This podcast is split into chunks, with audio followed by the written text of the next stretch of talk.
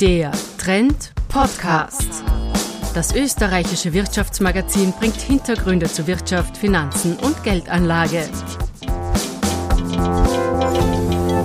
Never waste a good crisis. Unternehmer erzählen, was sie in der Krise gelernt haben. Herzlich willkommen beim zweiten Teil unserer CEO-Serie.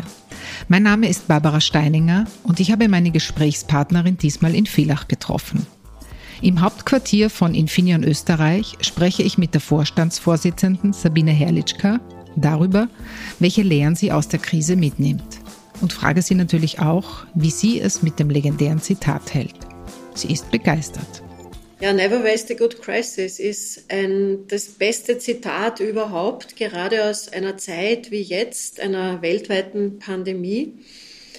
Äh, das ist eines meiner auch meist genannten Zitate, deswegen, weil das steht dafür, dass man erstens einmal immer daran erinnert hat, wenn es wirklich ganz schwierige Zeiten waren. In den USA gibt es etliche Zeiten, wo man genau diese Aussage dann gebracht hat. Und für mich ist das eigentlich eine zutiefst positive Aussage, weil sie deutet darauf hin, dass Krisenzeiten auch Zeiten sind, wo viel in Bewegung kommt. Da wird vieles hinterfragt alles umgedreht oder kann umgedreht werden. Und es ist eine unglaubliche Chance, einen großen Schritt weiterzumachen und uns als Gesellschaft und jeden Teil der Gesellschaft, Unternehmen und viele andere den großen Schritt weiter und zum Besseren zu entwickeln. Ah, das ist ja spannend. Der Winston Churchill zugeschriebene Satz ist eines ihrer Lieblingszitate. Was hat Herrlichka also in der fordernden Corona-Zeit hinterfragt? Ziemlich viel und ziemlich viel Grundsätzliches, wie die Top-Managerin mit einem Verweis auf die Firmengeschichte erzählt. Wir haben begonnen als verlängerte Werkbank, damals mit 24 Mitarbeiterinnen und Mitarbeitern in gemieteten Räumlichkeiten. Damals billig produzieren, mehr war das nicht. Heute sind wir eines der forschungsstärksten Unternehmen Österreichs. Und da dazwischen ist vieles von dem gelegen, was uns auch jetzt in der Krise weiter bewegt und geprägt hat. Nämlich, dass man sich immer wieder überlegt, wo sind die Ziele, die mittelfristig tragen? Welches sind die Ziele, die mittelfristig Wachstum und Entwicklung ermöglichen? Und zwar nicht nur reaktiv, sondern proaktiv. Ich sage ganz gern immer, dann die Antwort schon zu haben, wenn andere erst die Fragen stellen. Antworten haben, wenn andere noch Fragen stellen. Das ist auch eine treffende Beschreibung für das, was gerade in Villach passiert. Dort nimmt das größte private Investitionsprojekt der letzten Jahrzehnte in Österreich Gestalt an. Eine neue Chipfabrik entsteht. Der deutsche Mutterkonzern, der mit 46.700 Mitarbeitern 8,5 Milliarden Euro umsetzt, investiert in Villach 1,6 Milliarden Euro. Dass der Konzern das in Kärnten und nicht in Asien tut, erstaunt heute niemanden mehr. Das war aber nicht immer so. Als wir das 2018 bekannt gegeben haben, hat schon der eine oder andere ein bisschen gelächelt, hat sie vielleicht insgeheim gedacht, aha, die investieren in Europa, wo doch so viele nach Asien gegangen sind. Und heute zeigt sich, das war genau die richtige Entscheidung.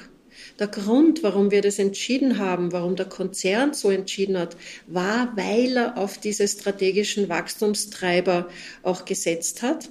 Das, was wir hier produzieren werden, sind genau, wir sagen immer Energiesparchips, die Lösungen, die eigentlich ganz wesentlich das Thema Energieeffizienz erschließen. Und äh, auch da haben wir jetzt während der Pandemie alles daran gesetzt, dass wir diese Investition umsetzen, hervorragend umsetzen und sind sogar drei Monate, Größenordnung drei Monate schneller als ursprünglich geplant. In der Pandemie mit allen Einschränkungen, mit Reisebeschränkungen, mit den Schwierigkeiten der Zulieferanten und der Partnerfirmen. Also an der Stelle auch herzlichen Dank an alle Teams, die da beteiligt waren, an alle Partner. Das ist eine grandiose Leistung und es zeigt, Wir haben die Pandemie dazu genutzt, zwar einerseits zu reflektieren, sind wir nach wie vor an den richtigen Zielen dran? Sind es die Ziele, die jenseits der Quartalszahlen unsere Weiterentwicklung auch positiv prägen können und mit aller positiver Radikalität an unserer großen Investition weiterzuarbeiten und die sogar früher, ab, früher den Hochstart sozusagen hinzukriegen. Positive Radikalität, ein starker Sager. So muss man wohl vorgehen, wenn man ein an sich schon extrem komplexes, über Jahre dauerndes Bauprojekt wie die Errichtung einer Chipfabrik während einer historischen Pandemie durchzieht und dabei auch noch die großen Ziele abseits des Tagesgeschäfts im Auge behält. Unglaublich eigentlich. Wächst man in der Krise über sich hinaus? Krisenzeiten hinterfragen ja immer sehr vieles. Einerseits die strategischen Ziele, die große Vision dahinter. Ich bin eine Verfechterin einer großen Vision. Wir haben das. Mit unseren Technologien tragen wir dazu bei, dass das Leben grüner, sicherer, einfacher, nachhaltiger wird in jeder Hinsicht. Also in solchen Krisenzeiten hinterfragt man sich grundsätzlich und das ist gut so.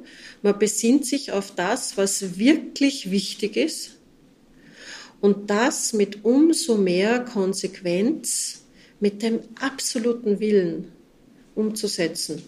Und was es dazu braucht, ist auf der einen Seite klare Führung,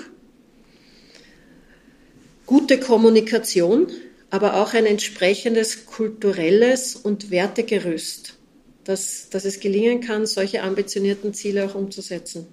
Wie rettet man als Führungskraft diese Visionen und so eine heikle Umsetzung durch stürmische Gewässer? Führung und Management in der Krise ist schon sehr zugespitztes Leadership und Management. Das heißt, man muss noch den Tick klarer sein, was die Ziele angeht, was die Umsetzung angeht und noch stärker auch wirklich die Umsetzung in den Fokus rücken. Also was meine ich damit? Letztes Jahr im März, als der erste Lockdown dann begonnen hat, von fast einem Tag auf den anderen, wie viele andere, die meisten Leute aus den Entwicklungsbereichen ins Homeoffice zu schicken. Hat mit ein paar Ausnahmen extrem gut funktioniert. Atemberaubend und fast keine Unterbrechungen in den Abläufen. Auf der anderen Seite haben wir rund 1500 Leute, die tagtäglich in die Produktion gekommen sind, auch während des Lockdowns. Und auch das war ein ganz wichtiger Schritt. Einerseits, dass wir weiter produzieren durften, unter Einhaltung natürlich der entsprechenden Sicherheits- und Hygienemaßnahmen, dass wir weiter den, die, die Investition, die Bauvorhaben fortsetzen durften. Auch das war nicht von Anfang an gewährleistet. Eine Investition, eine Baustelle wie die bei uns ist nicht ein Schalter, den man ein- und ausschaltet. Also das war ein ganz wichtiger Punkt. Das hat viel Aufmerksamkeit, viel Zusammenarbeit auch mit den Behörden erfordert, mit den Partnerfirmen um glaubhaft vermitteln zu können, weil wir es auch so getan haben, dass wir alle Sicherheits- und Hygieneerfordernisse einhalten wir haben die Maßnahmen so gesetzt, dass das möglich war, aber unter Einhaltung dieser Schutzmaßnahmen Produktion und Bau fortsetzen. Das war nicht in jedem Land so. Naja, und dann auch in, im, im Management der Krise sehr frühzeitig immer die nötigen Schritte zu setzen. Auch da ein Beispiel. Wir haben letztes Jahr im August, September mit den Tests begonnen. Systematisch testen. Also absolute Konzentration auf das Wesentliche. Und das Wesentliche war in dem Fall der Neubau. Und das Virus wurde bislang erfolgreich ausgeschaltet, um nicht zu sagen ignoriert. Herrlichka hatte einen ganz faktenbasierten, emotionslosen Blick, wissenschaftlich, nüchtern fast. Bei allen Schwierigkeiten, bei allen äh, Herausforderungen, aber das Coronavirus ist im Vergleich noch ein relativ harmloses Virus. Harmlos deswegen, weil man weiß, was man tun muss. Bis auf ein paar Ausnahmen ist das, ist das absehbar, was hier wirksame Maßnahmen sind. Hände waschen, Abstand halten, Masken tragen, das sind relativ einfache Maßnahmen. Und wenn man die umsetzt und konsequent umsetzt, dann funktioniert das auch. Viele Unternehmen haben das getan, die Industrie breitflächig hat das getan. Es ist kaum irgendwo etwas von einem Cluster gewesen am Anfang, aber, aber dann später nicht mehr. Und auch bei uns. Wir haben das in aller Konsequenz umgesetzt. Und ich finde, da ist uns ein sehr gutes Krisenmanagement gelungen. Erst einmal die Fakten analysieren und die Maßnahmen konsequent umsetzen. Homeoffice und noch höhere Schutzmaßnahmen sind auch bei Infineon Teil der neuen Arbeitswelt. Aber was bewährt sich? Ein höherer Anteil an Telearbeit wird bleiben, so viel ist klar. Was sich ganz deutlich weiterentwickeln wird, ein höherer Anteil des Teleworking. Wir haben da schon sehr viel flexible, äh, flexible Formate, äh, aber, aber das wird sicher noch breiter akzeptiert werden. Da haben wir gewisse rechtliche Rahmenbedingungen auch, also zum Beispiel aus dem Ausland. Wir haben sehr viele Leute, die von Italien einpendeln, zum Beispiel maximal 20 Prozent Teleworking aus dem Ausland. Das ist so eine Regel, die eigentlich nicht mehr fit ist für die Zeit nach Corona. An dem wird man arbeiten müssen. Also ein höherer Anteil an Teleworking aber ich glaube auch ein gutes Verständnis von der Notwendigkeit von hybriden Formaten. Die Leute wissen es deutlich mehr zu schätzen, sich selber auch wieder vor Ort treffen zu können. Das ist richtig schön. Äh, aber ich glaube, eine gesunde Symbiose von, von analog und, und digital, das wird sicher sein. Auch so Dinge wie Pünktlichkeit. In den digitalen Formaten sind wir alle wahnsinnig pünktlich. Äh, und ich denke auch, die, die, die digitalen Formate haben zu viel Zuspitzung geführt. Man redet weniger herum, man kommt viel schneller auf den Punkt. Und ich glaube, nach etwas mehr als einem Jahr Pandemie haben das auch viele für sich persönlich erfahren. Und das meine ich gar nicht negativ, sondern oft glaubt man, es ist notwendig, mehr zu beschreiben, geht mir auch so. Äh, aber da haben wir es schon gelernt, in der Kürze der Zeit noch mehr auf den Punkt zu kommen. Pünktlichkeit und ein neuer Pragmatismus in der Zusammenarbeit also. Die erzwungene Distanz hat aber auch eine neue Nähe, etwas mehr Einblicke ins Private gebracht. Was macht das mit den Mitarbeitern? Ja, ich glaube, das war gerade zu Beginn des, des ersten Lockdowns ja sehr deutlich breiter gesellschaftlich und auch im Unternehmen. Und dann ist auch wieder eine gewisse Routine eingekehrt, was ja auch gut ist, weil am Schluss Routine hilft einem auch, auch äh, einigermaßen in geordneten Bahnen wieder zu agieren. Aber ja, ich glaube, es hat bei so existenziellen Fragestellungen denkt schon jeder ein Stück weit über seinen Horizont hinaus. Und deswegen denke ich, haben wir durch die Pandemie viel über uns alle gelernt das wesentliche Thema meines Erachtens, jetzt mittlerweile ein Unwort, aber trotzdem inhaltlich richtig, ist Resilienz. Wie stellen wir sicher, dass eine so signifikante Krise, eine Pandemie uns nicht total aus der Bahn wirft. Oder anders gesprochen, dass der Staat nicht so unglaublich viele Ressourcen daraufhin verwenden muss. Ich bin fest davon überzeugt, die Corona-Pandemie ist wahrscheinlich erst die erste, die so global durchschlägt. Durch den Klimawandel, durch viele Verschiebungen werden wir uns schon darauf einstellen müssen, dass wir krisenhafte Situationen wie diese eher öfter erleben. Sabine Herrlichka glaubt, dass das, was wir in den letzten Monaten erlebt haben, eine ungeplante Generalprobe war für Herausforderungen, die in der nahen Zukunft auf uns warten deswegen ist es, glaube ich, wichtig, dass wir jetzt die Frage stellen, wie sind unsere gesellschaftlichen Systeme fit für Krisenmanagement? In vielen Bereichen haben wir gesehen, Verwaltungen sind fit für Verwalten, aber Krise und Krisenmanagement erfordert halt anderes Vorgehen, erfordert anderes Leadership, erfordert anderes Management. Und ich denke, da können wir in vielen Unternehmen schon sagen, das hat sehr gut geklappt. Da hat sie zweifellos recht. Über das Leben und Arbeiten in der Krise haben wir alle sehr viel dazu gelernt, haben Fähigkeiten trainieren können, die uns in der Auseinandersetzung mit dem großen Thema unserer Tage vielleicht bald helfen können. Ja, der Klimawandel, ist vielleicht etwas überlagert durch die andauernde Corona-Berichterstattung. Aber so wie viele sage ich auch, gegen Klimawandel gibt es keine Impfung. Und der Klimawandel ist etwas, was uns schon beschäftigt hat und was uns jetzt noch mehr beschäftigen wird. Ich habe gerade letzthin wieder von einer Studie gehört, die festgestellt hat, beim Klimawandel, damit wir reversibel ähm, äh, agieren können, das heißt Schäden auch zum Teil wieder umdrehen können, muss es jetzt Handlungen, Maßnahmen, Effekte geben in den nächsten, sagen wir, fünf Jahren, fünf bis zehn Jahren längstens. Also da ist schon, das ist wichtig und es ist dringend.